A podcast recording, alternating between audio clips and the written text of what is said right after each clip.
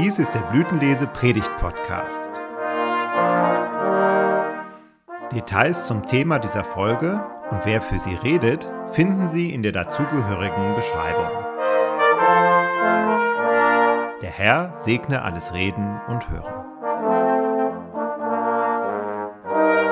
Die Gnade unseres Herrn Jesus Christus, die Liebe Gottes und die Gemeinschaft des Heiligen Geistes sei mit euch allen. Amen. Wir hören Gottes Wort aus dem zweiten Brief des Apostels Paulus an die Korinther im neunten Kapitel aus dem siebten Vers. Einen fröhlichen Geber hat Gott lieb. Relativ früh am Morgen betritt der junge Mann den Kirchraum. Heute hat er den Küsterdienst übernommen. Er geht in die Sakristei, holt die Abendmahlsgeräte heraus, vorsichtig, hebt er die Patene in die Hand, schaut, ob sich dort ein wenig Staub angesammelt hat, wischt sie noch einmal mit einem kleinen weißen Tuch aus. Dann nimmt er den Kelch in die Hand, ebenso vorsichtig, spült ihn noch einmal mit Wasser aus, um ihn dann gleich zusammen mit der Patene zum Altar zu bringen. Weißen, perlenden Wein gießt er vorsichtig in die dazugehörige Kanne. Nun tritt er zum Altar, um die Vasa Sacra dort abzustellen. Dabei fällt ihm ein kleines Kuvert auf dem Altar auf. Komisch, denkt er.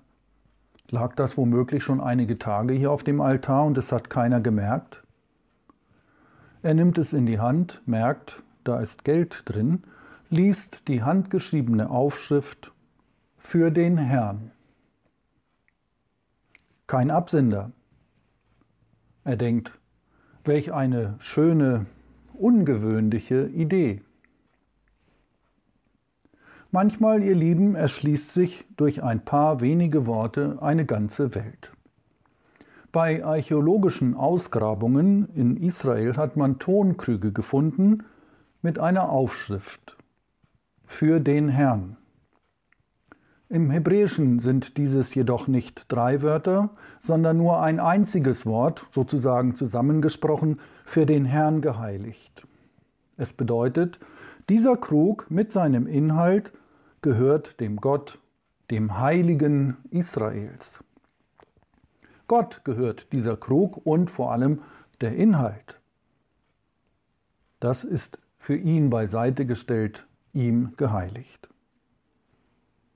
Heiligkeit ist weniger die religiöse Ausstrahlung eines Menschen oder eines Gegenstandes. Vielmehr bezeichnet dieses Wort heilig und Heiligkeit eine Beziehung.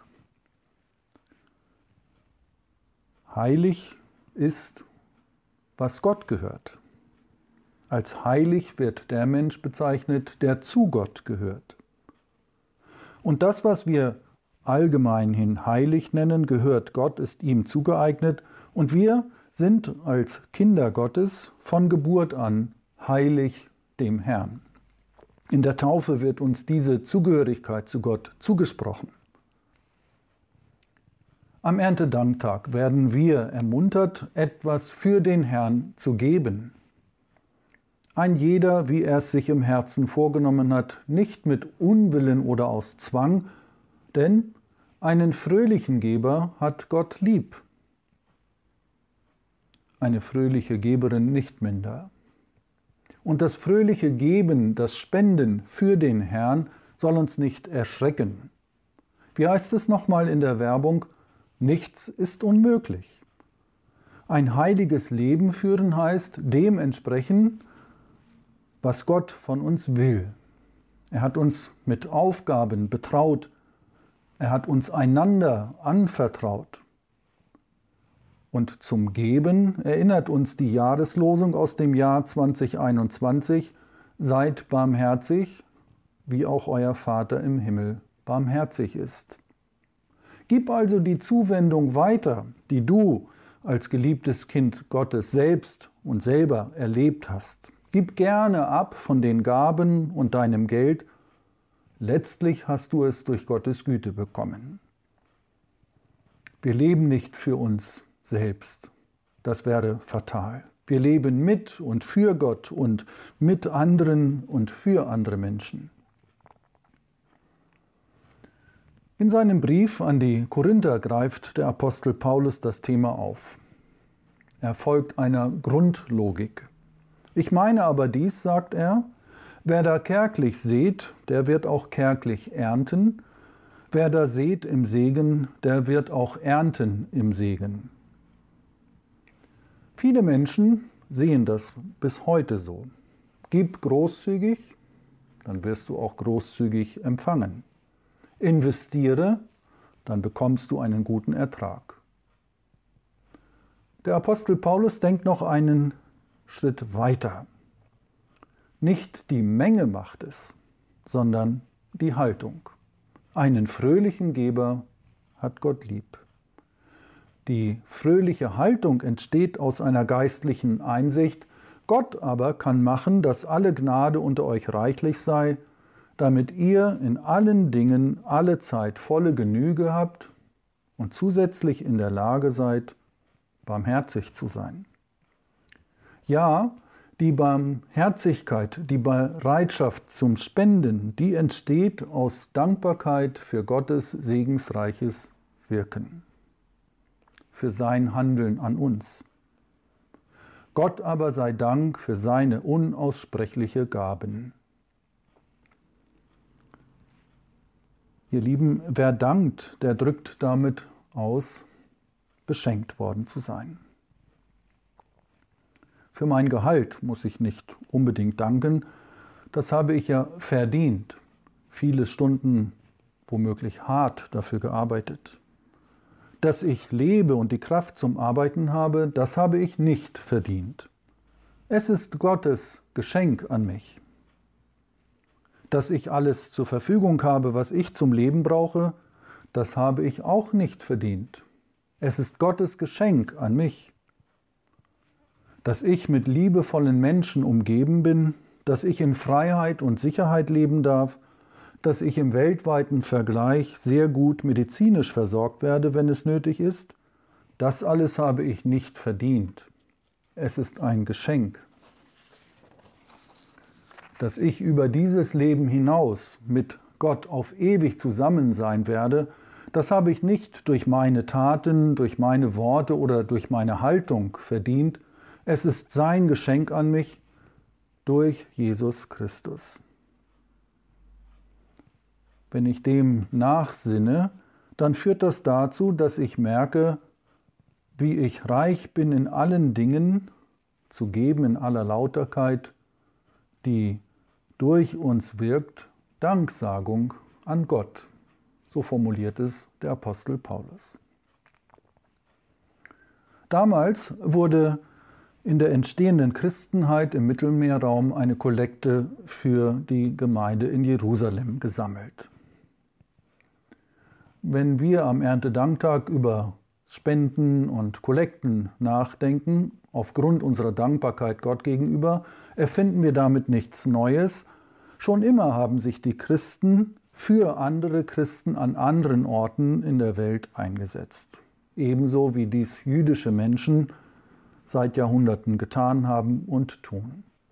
Damals war Jerusalem ein geistlicher und ein geistiger Mittelpunkt der Christenheit, wie schon auch des Judentums.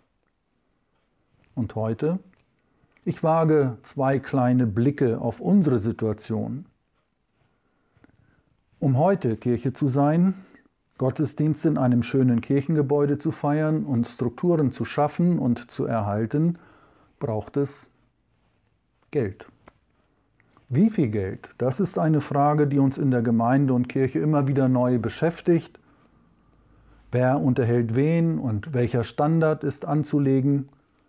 Und wir entdecken dabei schnell, es gibt keine Patentlösungen, sondern das wird fortlaufend ausgehandelt. Bestenfalls in Gesprächen, am liebsten ohne Streit. Es wird in der Kirche auch um Geld geworben, von Spendenzwecken überzeugt, darüber verhandelt und entsprechend wird dieses Geld ausgegeben. Oft geht das nicht ohne Kompromisse. Wer wie der anonyme Spender, von dem ich zu Beginn meiner Predigt erzählt habe, für den Herrn spendet, der möchte ja, dass diese besondere Gabe Gott geheiligt wird und entsprechend eingesetzt wird. Im Sinne der Gerechtigkeit gegenüber bedürftigen Menschen. Wir nennen das Wohlfahrtspflege und Diakonie. Im Sinne des Schenkens zum Erhalt einer Gemeinschaft über das hinaus, was heute vor Augen ist. Da sagen wir Nachhaltigkeit. Und im Sinne der Verbundenheit, die das Lokale überschreitet und die Kirche weltweit in den Blick nimmt. Das nennen wir Mission und Ökumene. Alle diese Spendenzwecke sind im Großen und Ganzen für den Herrn gegeben. Das Kuvert auf dem Altar hat seinen Zweck erfüllt. Das darin enthaltene Geld, ein größerer dreistelliger Betrag, wurde im Sinne des Spenders oder der Spenderin für den Herrn verwendet. In der Bitte um die Sonntagskollekte heißt es daher ganz passend im Gottesdienst, Gott segne die Spenderinnen und Spender und die Verwendung der Gaben. Der Friede Gottes, der höher als alle unsere Vernunft, regiere und bewahre eure Herzen und Sinne in Christus Jesus. Amen.